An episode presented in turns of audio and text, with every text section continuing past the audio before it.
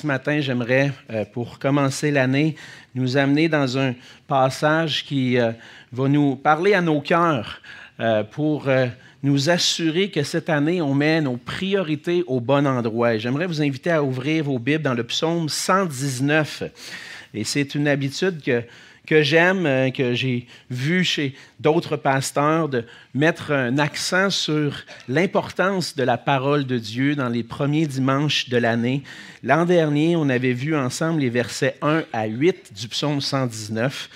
Et puis, euh, euh, cette année, ben, j'aimerais qu'on puisse regarder ensemble aujourd'hui les versets 9 à 16. Il y a 176 versets dans le psaume 119. Si tout va bien, d'ici 21 ans, on devrait avoir passé à travers. on verra. Peut-être qu'on va accélérer à un certain moment. Mais euh, c'est ça. Donc, euh, par la grâce de Dieu, ce matin, on va lire le verset 9 à 16 dans le psaume 119. Que le Seigneur puisse bénir sa parole. C'est la parole de Dieu qui dit, Comment le jeune homme rendra-t-il pur son sentier en se dirigeant d'après ta parole? Je te cherche de tout mon cœur. Ne me laisse pas m'égarer loin de tes commandements. Je serre ta parole dans mon cœur afin de ne pas pécher contre toi. Béni sois-tu, ô Éternel. Enseigne-moi tes statuts. De mes lèvres, j'énumère toutes les sentences de ta bouche. Je me réjouis en suivant tes préceptes, comme si je possédais tous les trésors.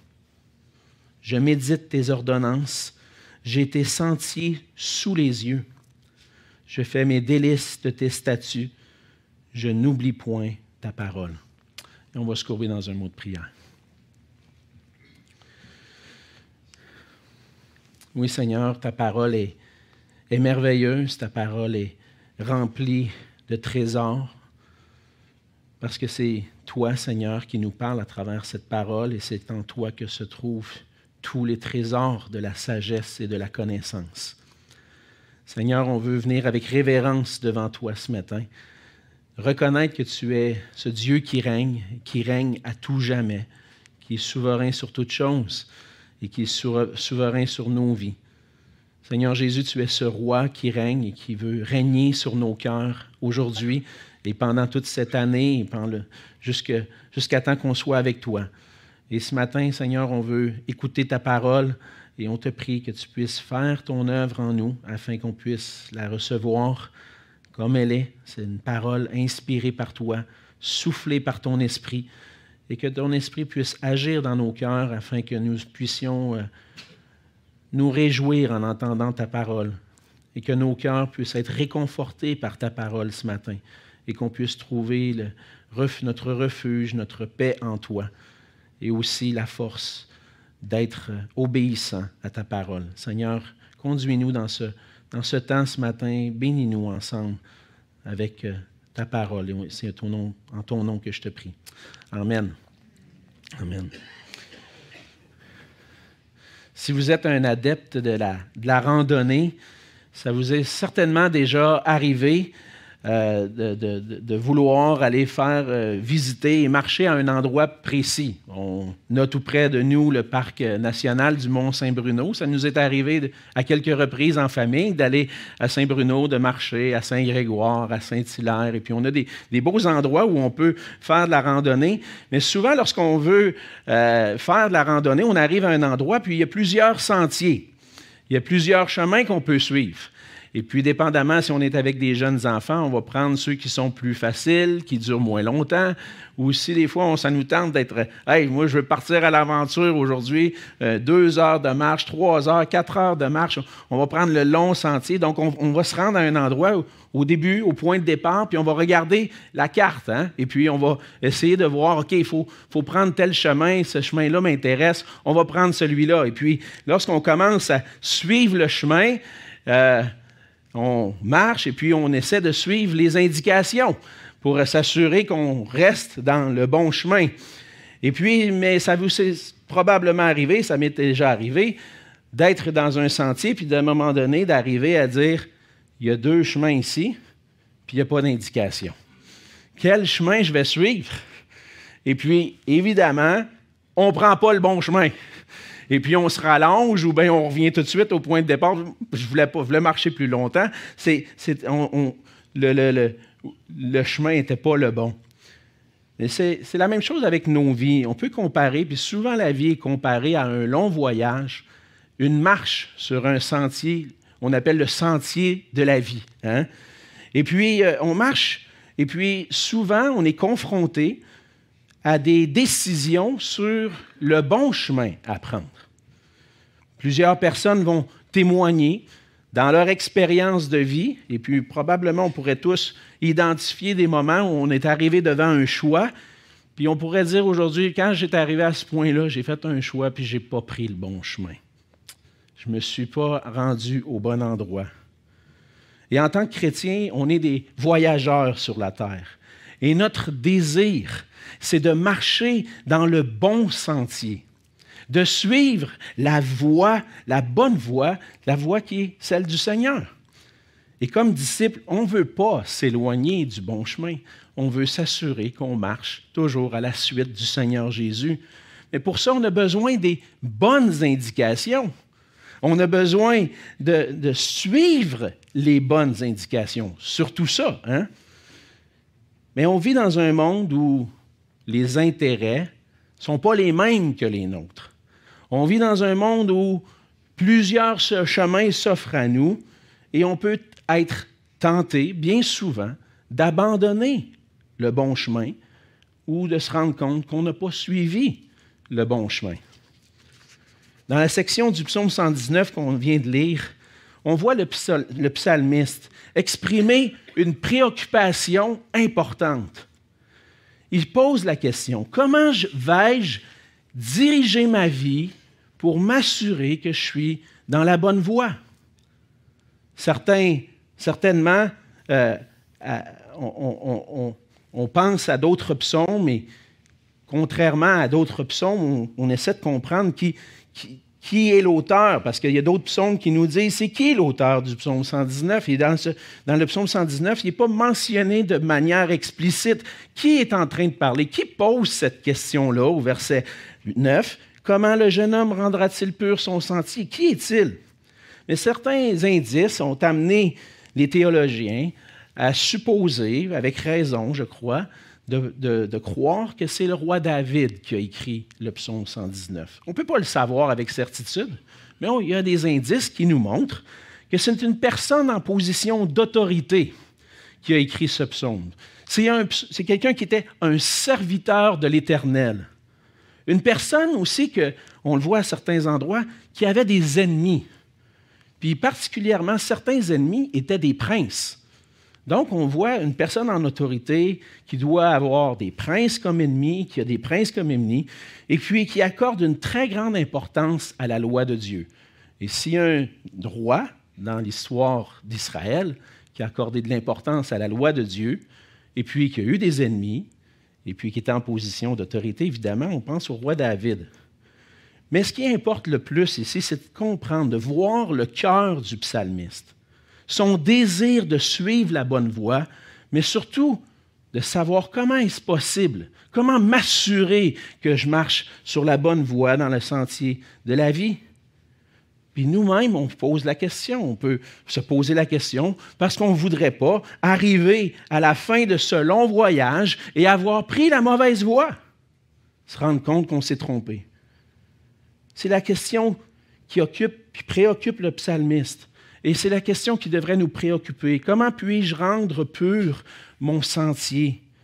Et c'est ce qu'on voit au verset 9, cette question. Comment le jeune homme rendra-t-il pur son sentier? On pense que le jeune homme, c'est le roi lui-même. C'est le, psalmiste lui-même qui se pose la question. Comment est-ce que moi, je peux rendre pur mon sentier? La réponse est, est évidente. C'est une question rhétorique, on dit, une question qu'on pose pour déjà soumettre la réponse, mais c'est en se dirigeant d'après ta parole. OK, mais si je veux me diriger selon la parole de Dieu, comment est-ce que je dois faire ça? Comment est-ce que je peux y arriver de rendre pur mon sentier en me dirigeant d'après ta parole? Et c'est ce qu'on va voir ce matin ensemble. Que pour marcher en conformité avec la volonté de Dieu, nous devons chérir sa parole de tout notre cœur. Et ça, ça, demande trois dispositions de cœur importantes qu'on va voir dans le passage. Trois dispositions de cœur pour marcher dans la volonté de Dieu. Premièrement, on voit au verset 10 que pour marcher dans la volonté de Dieu, on doit chercher Dieu de tout notre cœur. Qu'est-ce que ça veut dire chercher Dieu? Chercher Dieu, c'est chercher à le connaître personnellement, chercher à connaître qui il est et connaître aussi sa volonté. Qu'est-ce que Dieu veut pour moi? Parce que pour trouver son bonheur, comme le psalmiste dit dans les premiers versets, heureux ceux qui sont intègres dans leur voie, heureux ceux qui gardent les préceptes, il y a un désir de vouloir être heureux, de trouver le bonheur. Mais si on veut trouver le bonheur, à marcher dans les voies du Seigneur, à glorifier Dieu, on a besoin de nous, de s'engager, chacun personnellement, à chercher Dieu, chercher à le connaître. On cherche Dieu lorsqu'on cherche à connaître qui il est, sa grandeur, sa bonté, ses attributs. Lorsqu'on réfléchit à ce Dieu qui existe de toute éternité, un roi souverain, qui manifeste sa bonté, son amour, sa grâce, sa justice, son jugement. Et lorsqu'on commence à découvrir ce Dieu-là, on apprend à le connaître, sa personne, son cœur. Qu'est-ce qu'il désire, notre Dieu, pour nous? Et on cherche à connaître son cœur pour nous, sa volonté, qu'est-ce qu'il veut? Et le Seigneur s'est révélé. Certains pourraient dire, ben moi, je, je le connais, le Seigneur, puis, euh, je n'ai pas besoin de la, Bible pour ça. Le, Seigneur, il parle, il me parle. moi, quand je prends du temps pour prier, Dieu me parle. Mais en fait, le Seigneur, c'est évident, qu'il a utilisé aussi les Écritures et surtout les Écritures pour se révéler. Dieu se révèle dans sa parole par son Esprit Saint. Et c'est pour ça que le psalmiste va dire, Comment est-ce que je vais rendre pur mon sentier? Mais c'est en me dirigeant d'après ta parole. Et cette parole-là est contenue par écrit. Le psalmiste fait référence à la, loi de Dieu qui avait été transmise de génération en génération depuis Moïse. Et le Saint-Esprit a guidé les prophètes de l'Ancien Testament pour mettre par écrit ces paroles. L'Esprit de Dieu a voulu nous faire connaître, nous révéler Dieu, se révéler lui-même. Et c'est ce qu'on lit dans 2 Pierre 1, versets 19 à 21. Et nous tenons, pour d'autant plus certaine la parole prophétique à laquelle vous faites bien de prêter attention, comme à une lampe qui brille dans un lieu obscur, jusqu'à ce que le jour vienne apparaître et que l'étoile du matin se lève dans vos cœurs Sachez tout d'abord, vous-même, qu'aucune prophétie de l'Écriture ne peut être un objet d'interprétation particulière, car ce n'est pas par une volonté d'homme qu'une prophétie a jamais été apportée, mais c'est poussé par le Saint-Esprit que des hommes ont parlé de la part de Dieu. Alors tu pourrais dire, mais la Bible, c'est écrit par des hommes. Mais la Bible va plus loin que ça. Oui, c'est vrai. Il y a des hommes qui ont parlé et qui ont mis par écrit la parole de Dieu, mais ils étaient poussés par le Saint-Esprit. Le Saint-Esprit a désiré parler à nos cœurs et il a utilisé des hommes pour le faire et ils n'ont pas parlé d'eux-mêmes, ils ont parlé de la part de Dieu. Et lorsqu'on prend les Écritures, on lit les Écritures, on découvre particulièrement dans l'Ancien Testament que toutes ces prophéties-là viennent de Dieu lui-même, du Saint-Esprit, pour notre instruction. Non seulement Dieu a parlé à travers les prophètes de l'Ancien Testament, mais Dieu a aussi parlé par Jésus-Christ, son Fils. C'est ce qu'on lit dans Hébreu au chapitre 1, au début de l'Épître aux Hébreux.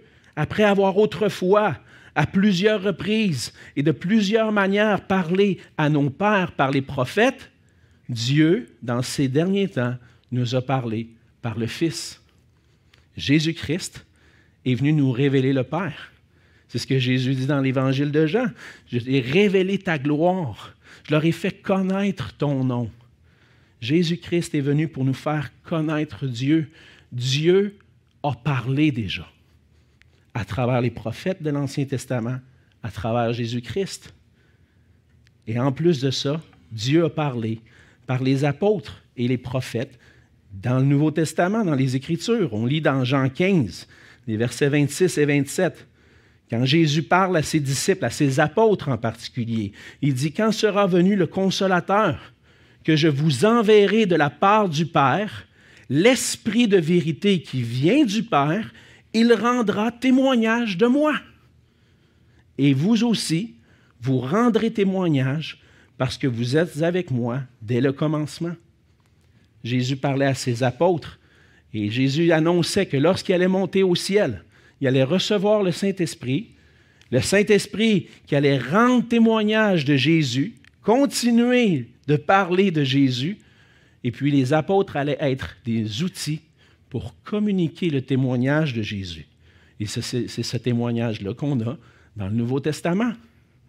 Donc, vous voyez que dans toutes les Écritures, de la Genèse jusqu'à l'Apocalypse, ce qu'on trouve dans ces Écritures, c'est la parole de Dieu soufflée par le Saint-Esprit et qui est utile pour notre instruction, pour connaître Dieu, connaître sa volonté pour nous. Et lorsque le psalmiste dit, Je te cherche de tout mon cœur, verset 10, on sent ce désir. Je veux te connaître, Seigneur. Je, je, je veux rendre peu mon sentier, mais pour ça, j'ai besoin de te connaître. J'ai besoin d'appliquer mon cœur à te, à te connaître. Et chercher Dieu dans sa parole doit être notre préoccupation première. C'est la préoccupation première du psalmiste, la préoccupation première du peuple de l'Alliance. Quand le Seigneur a donné sa loi au peuple, leur préoccupation, c'était de chercher à connaître Dieu, s'assurer qu'on vit dans les voies du Seigneur. Leur préoccupation première n'était pas de réussir en affaires, n'était pas de réussir pour avoir un bon travail et vivre une vie confortable. Je ne dis pas qu'ils ne poursuivaient pas ça, mais leur préoccupation première devait être de chercher Dieu. Chercher Dieu. La préoccupation première du peuple devait toujours de chercher à connaître Dieu. Et quand est venu le temps de prendre possession de la terre promise, on connaît l'histoire de, Josué. quelle a été l'instruction du Seigneur à Josué avant de prendre possession de la terre promise, puis de jouir des bénédictions que Dieu allait leur accorder, du repos. Josué 1, versets 7 et 8. Fortifie-toi seulement et aie bon courage en agissant fidèlement selon toute la loi que Moïse, mon serviteur, t'a prescrite. Ne t'en détourne ni à droite ni à gauche, afin de réussir dans tout ce que tu entreprendras. La préoccupation première, ce n'était pas faut que je réussisse, faut que j'aie du succès. Non, la préoccupation première, c'était écoute la parole de Dieu, agis fidèlement. Et le Seigneur ajoute que ce livre de la loi ne s'éloigne point de ta bouche. Médite-le jour et nuit pour agir fidèlement selon tout ce qui est écrit. Car c'est alors que tu auras du succès dans tes entreprises. C'est alors que tu réussiras. L'obéissance à la parole de Dieu conduit à la bénédiction qui vient de la part de Dieu. Si je veux goûter la bénédiction qui vient de Dieu, je dois marcher selon sa parole. Et c'est ce que le psalmiste désire faire en disant, je te cherche de tout mon cœur. Ne me laisse pas m'égarer loin de tes commandements. Je ne veux pas prendre le mauvais chemin même si tout autour de moi m'influence, puis il veut me dire d'aller dans l'autre direction. Mon désir, c'est de te connaître. Sa préoccupation, ce n'est pas son épanouissement à travers le plaisir, la gratification personnelle, m'auto déterminer qui je suis, mon identité, mon autosatisfaction. Ce n'est pas ça qui le préoccupe. Mais ce qui le préoccupe, c'est je ne veux pas m'éloigner de tes commandements. Et on doit porter attention à ce qui pourrait nous faire dévier de cette route-là. Examiner parfois dans nos vies, est-ce que ce que je consomme, est-ce que ce que je regarde à la télé, que je lis sur Internet, que je regarde sur Internet, est-ce que les YouTube que je regarde, les Netflix que je regarde, est-ce que ça m'influence dans le bon sens pour rester fidèle au Seigneur? Parce que je ne veux pas m'éloigner de tes commandements. Comprenez-moi bien, je ne dis pas que tout est mauvais. Vous comprenez ce que je veux dire. Mais est-ce que c'est en train de m'influencer dans la bonne direction? Parce qu'on peut, arriver à un certain moment d'année dans la vie et dire Hum, je suis en train de m'éloigner. D'où ça vient, ça? Quand on, on marche en forêt et qu'on dit on n'a pas pris le bon chemin, d'où ça vient, ça, que je n'ai pas pris le bon chemin? Ah, je n'ai pas fait le bon choix à tel endroit. Je n'ai pas fait les bons choix. Lorsqu'on cherche à vivre en relation avec Dieu, à chercher Dieu de notre cœur, on doit chercher Dieu en cherchant à vivre une relation intime avec lui en Jésus-Christ. C'est là que ça commence. Une communion avec Dieu commence en prenant le bon chemin, en suivant celui qui a suivi parfaitement le bon chemin, Jésus-Christ, qui a obéi parfaitement pour nous à la parole, qui est devenu notre sauveur pour nous sauver de nos mauvaises voies, pour nous sauver de nos péchés. Jésus-Christ est le seul chemin qui mène à Dieu. Et ça, je commence en choisissant de passer par Jésus-Christ pour être en communion avec Dieu.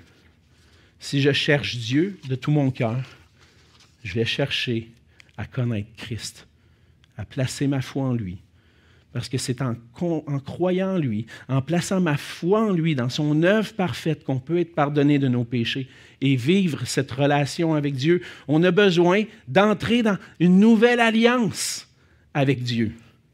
Le peuple d'Israël, le roi qui parle dans le psaume 119, était déjà dans cette alliance-là. Mais si tu n'es pas encore dans une alliance avec Dieu, le bon chemin à prendre, c'est de passer par Jésus-Christ, de croire en lui, et à partir de là, tu vas pouvoir chercher à connaître Dieu pour pouvoir marcher dans sa volonté. On doit, pour euh, marcher dans la volonté de Dieu, premièrement, on a vu au verset 10 de chercher Dieu de tout notre cœur. Deuxièmement, on voit au verset 12 qu'on doit, recevoir l'enseignement de sa parole. On voit au verset 12 une parole de louange. Et puis, euh, vous avez déjà remarqué que le, passage n'est pas nécessairement suivi, mais c'est plus des, des, paroles qui sont énoncées. Et puis, on voit au verset 12 une exaltation. Béni sois-tu, ô Éternel. Et si on veut recevoir l'enseignement de sa parole, on a besoin de reconnaître qui est celui qui parle dans la parole. Le psalmiste dit, il reconnaît que ce Dieu-là, que l'Éternel, est digne d'être honoré d'être honoré à travers une écoute attentive. Le psalmiste s'exclame, dit, Béni sois-tu.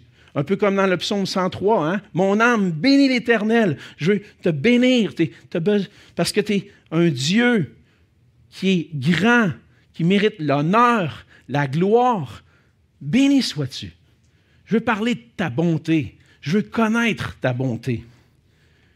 George Swinnock, qui est un, pasteur qui a vécu au 17e siècle, hein, je vais chercher ça loin, mais que faites un commentaire sur un des psaumes. Il dit Dieu est toute bonne chose. Et toute bonne chose. Il ne suffit pas, il, il se suffit pleinement et entièrement à lui-même. Il ne manque de rien pour protéger votre âme de tout mal ou pour la perfectionner à l'aide de tout bien.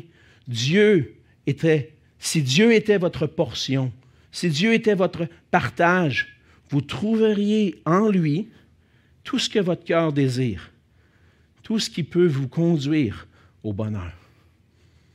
Lorsque je veux connaître le bonheur, comme le psalmiste, lorsque je veux marcher dans ses voies, je dois reconnaître qui il est, un Dieu bon, un bon papa qui veut le bien de ses enfants. Et le, psalmiste, en reconnaissant que Dieu est bon, que Dieu veut le bien, son bien, qu'est-ce qu'il dit? Enseigne-moi. Enseigne-moi tes statuts. Un cœur disposé, ouvert à entendre, à être enseigné. Il voit son besoin d'être enseigné parce qu'il veut diriger sa vie selon la volonté de Dieu. J'ai des enfants, des, on pourrait dire des jeunes hommes maintenant. Mes deux garçons plus vieux sont en apprentissage pour apprendre à conduire. Et puis, euh, il y en a un d'entre eux, on nommera pas. Ah, il dit, euh, ça va être facile. Et là, il a commencé à prendre le volant. Ouais, finalement, c'est pas aussi facile que je pensais. Il réalise son besoin d'avoir quelqu'un à côté de lui pour apprendre. Pour dire, hey, oh, oh, puis là, un matin, on s'en venait dans la neige. Oh, c'est nouveau. Le papa, il est là à côté, puis il donne les instructions. Attention, oh, oh, fais attention, fais ça. Mais lorsqu'on, des fois, on pense qu'on sait comment diriger notre vie. On pense que, oh, moi, je le sais déjà. Rien là, c'est facile. Je joue sur euh, la Xbox, je conduis un char. Hey, attends un peu, mais que tu prennes le vrai volant. c'est pas pareil. Et là, tu vas trouver que tu as besoin d'être enseigné. Tu as besoin d'apprendre. Et c'est la même chose lorsqu'on conduit sur le chemin de la vie. Des fois, on va arriver dans des situations où on a besoin d'apprendre, mais chaque jour, on a besoin d'apprendre de notre Dieu. Et on a besoin d'avoir ce cœur enseignable qui dit Enseigne-moi, enseigne-moi. Et de le dire au Seigneur. C'est une prière que le, psalmiste est en train d'adresser au Seigneur. Euh, tu es béni, tu es digne d'être honoré, d'être glorifié par ma vie. Seigneur, enseigne-moi. J'ai besoin de savoir comment la diriger, cette vie-là, si je veux t'honorer, te glorifier. Et on a besoin d'avoir ce cœur disposé, enseignable. Et comme le proverbe dit, ne sois point sage à tes propres yeux. Pense pas que tu le sais déjà. Parce qu'on en connaît bien des choses. Mais quand c'est le temps de les vivre, oh là, c'est une autre paire de manches de mettre en pratique la parole de Dieu. Alors Seigneur, enseigne-moi ta parole. Enseigne-moi à lui obéir aussi à faire les bons choix sur le chemin de ma vie. Un cœur disposé, un cœur enseignable, ça se cultive dans l'humilité. On a beau avoir 10, 15, 20, 30, 40 ans de vie chrétienne, mais on a peut-être 50 ans de vie chrétienne. On a beau avoir fait des études théologiques, d'avoir eu des diplômes, d'accrocher ça sur le mur dans ton bureau, puis de dire Waouh, j'ai un, un diplôme, un doctorat ça vaut rien si tu n'obéis pas à la parole chaque jour. Ça prend un cœur enseignable. Celui qui grandit en maturité spirituelle, c'est celui qui reconnaît humblement son besoin, puis qui dit constamment, Seigneur, enseigne-moi. Tu veux savoir si tu es mature spirituellement? Est-ce que tu as un cœur enseignable? Est-ce que tu es prêt à dire, Seigneur, enseigne-moi? Chaque jour, j'ai besoin de toi. Chaque jour, à chaque heure, hein? j'ai besoin de toi. Il faut réaliser qu'un cœur enseignable demande d'avoir, de mettre des efforts au quotidien.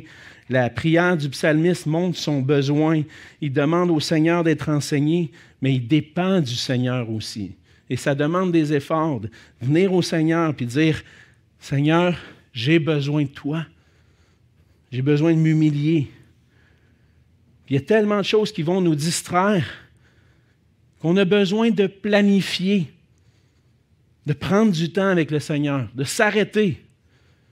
Vous savez, on a vécu le temps des fêtes, hein? on sort, on va voir de la famille, on revient, nos horaires sont un peu chamboulés. Puis là, à un moment donné, tu t'arrêtes, tu dis, OK, là, je vais prendre du temps avec Dieu. Mais si tu veux prendre du temps avec le Seigneur au quotidien, tu as besoin de le planifier. Benjamin Franklin disait Échouer dans la planification, c'est planifier son échec. Parce que si tu ne prévois pas de t'arrêter pour écouter ce que le Seigneur a à dire, ça s'en va vers un échec, ton affaire.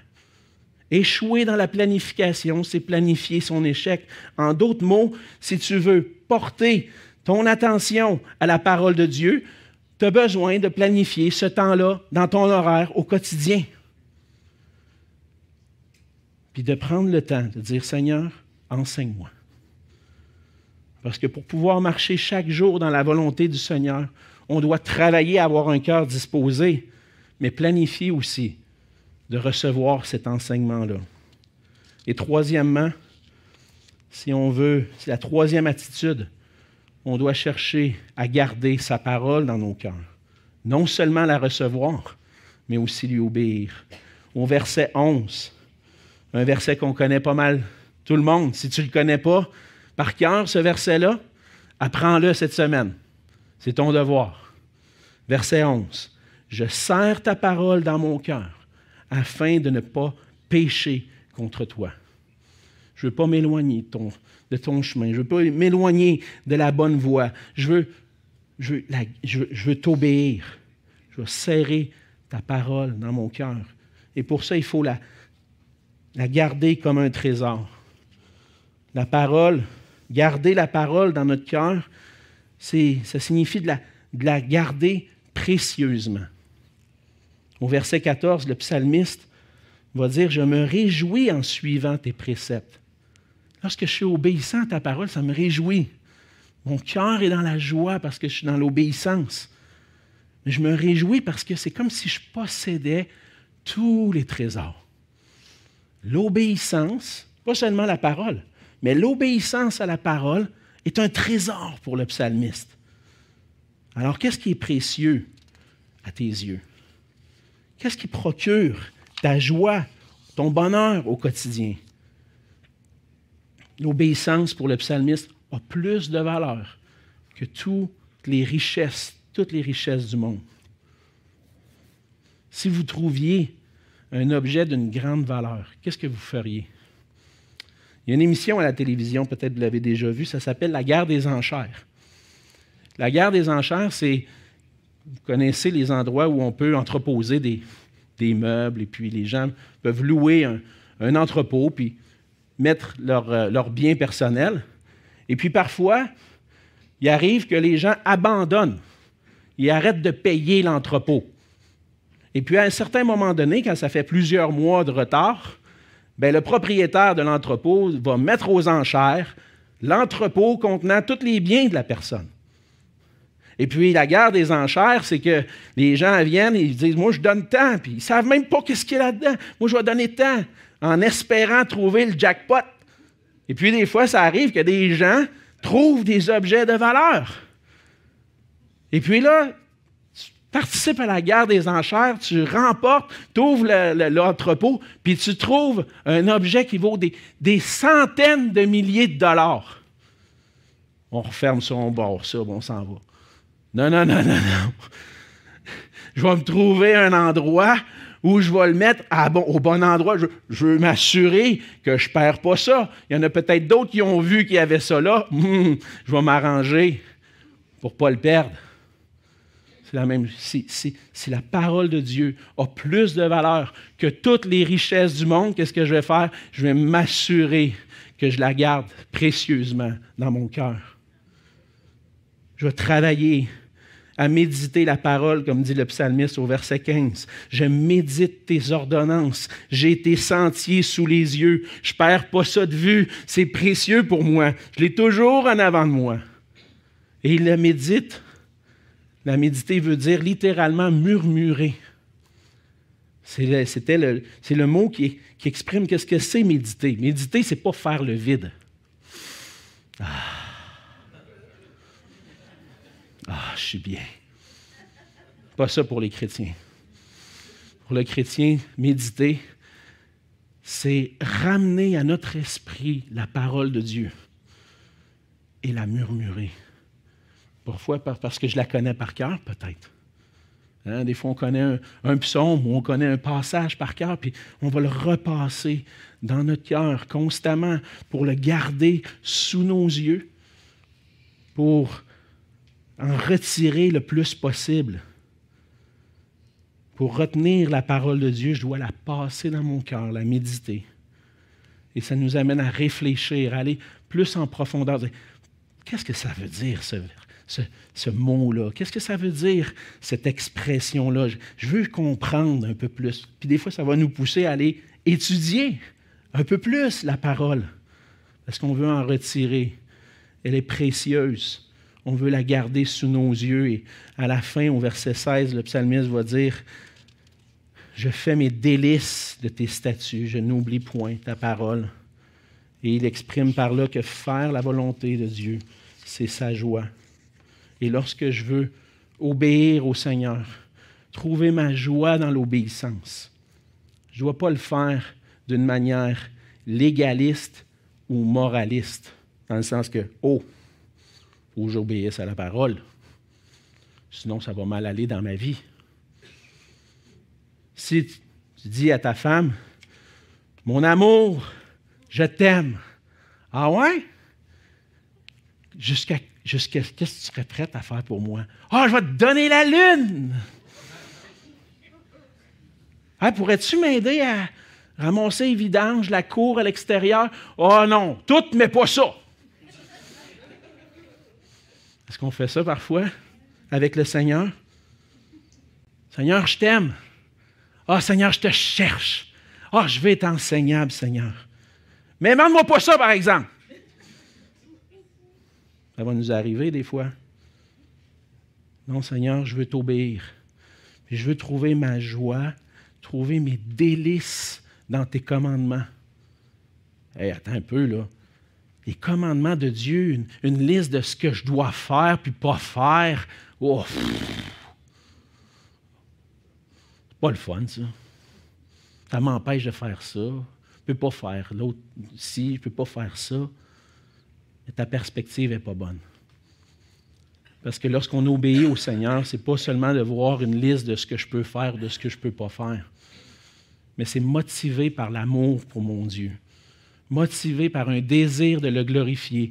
Et lorsque je dis, Seigneur, je vis pour ta gloire, toute ma vie sert pour ta gloire. Là, je suis capable de dire, fais ce que tu veux avec moi. Puis aide-moi parce que j'ai besoin de toi. Comme disait le Seigneur Jésus, demeurez en moi et je vais demeurer en vous. On a besoin de demeurer en lui, d'obéir à sa parole pour porter du fruit parce que sans lui, on ne peut rien faire. Alors, on ne veut pas obéir seulement par, obligation, mais par amour. Et c'est là qu'on doit mettre tout notre cœur à faire nos délices de sa parole, à ne pas oublier sa parole. On a vu ensemble que pour marcher en conformité avec la volonté de Dieu, on doit chérir sa parole de tout notre cœur. Et pour ça, on doit chercher Dieu de tout notre cœur, avoir un cœur humble et enseignable, et garder précieusement sa parole dans nos cœurs pour lui obéir. En cette année qu'on commence ensemble, on ne va pas prendre une nouvelle résolution. On va continuer dans une résolution qu'on a déjà prise. Seigneur, on veut obéir ensemble à ta parole. Puis on va travailler ensemble à chercher à grandir dans notre marche avec le Seigneur, dans sa volonté, en gardant sa parole précieusement. Mais on veut vous, vous encourager à lire régulièrement la parole de Dieu pour être nourri spirituellement dans tout ce que vous vivez.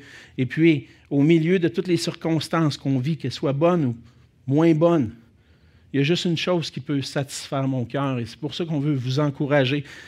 Depuis déjà quelques, je dirais pas dire plusieurs mois, même quelques années maintenant, on vous envoie des suggestions de lecture biblique dans le courriel des annonces chaque semaine. Alors, vous pouvez dire, mais moi, il y en a bien trop, je ne peux pas suivre tout ça. Je ne te demande pas de lire tout ça. Prends-en une petite portion pour toi. Peut-être il y en a quatre colonnes, deux passages dans l'Ancien, deux dans le Nouveau. Ça, c'est pour ceux qui veulent lire la Bible dans un an, sais, qui veulent Hé, moi, je veux dévorer cette année, là, moi, passer à travers. Mais peut-être, dis-moi, j'aime mieux prendre des petites bouchées. Mais prends-en juste une colonne. Puis t'a manqué une journée, c'est pas grave. Retourne où tu étais rendu, puis ça se peut que ça te prenne deux ans à lire une colonne. Pas ça qui est important, de passer à travers. Ce qui est important, c'est d'être nourri chaque jour. C'est pour ça qu'on vous encourage. Avoir une nourriture spirituelle chaque, chaque jour, chaque semaine. Parce que ce qui peut vraiment combler notre joie, nos cœurs de joie, c'est l'obéissance à la parole de Dieu. Au milieu de l'épreuve, Jérémie pouvait dire, J'ai recueilli tes paroles et je les ai dévorées. Tes paroles ont fait la joie et l'allégresse de mon cœur, dans Jérémie 15 au verset 16. Alors ma prière, que le Seigneur puisse nous venir en aide, pour que cette année on puisse travailler ensemble à marcher dans sa volonté en obéissant à sa parole. Prions ensemble. Seigneur notre Dieu, merci pour tes bienfaits, pour ta bonté envers nous. Merci Seigneur de ne pas être resté un Dieu, de ne pas être un Dieu silencieux, puis d'être resté dans ton ciel, puis sans nous, nous, nous parler ou sans nous révéler qui tu es de nous avoir parlé à travers les prophètes, à travers ton Fils, à travers les apôtres et les prophètes dans le Nouveau Testament, et que maintenant, Seigneur, on peut t'entendre, te parler, vivre cette intimité avec toi. Et Seigneur, on ne veut pas s'éloigner de ton sentier, on veut marcher dans ta volonté. Dispose nos cœurs à te craindre, à te chercher, à être enseignables à garder et obéir à ta parole. On a besoin de toi, Seigneur. Remplis-nous de ton esprit pour qu'on puisse porter du fruit pour toi et pour ta gloire. Et c'est en ton nom que je te prie. Amen.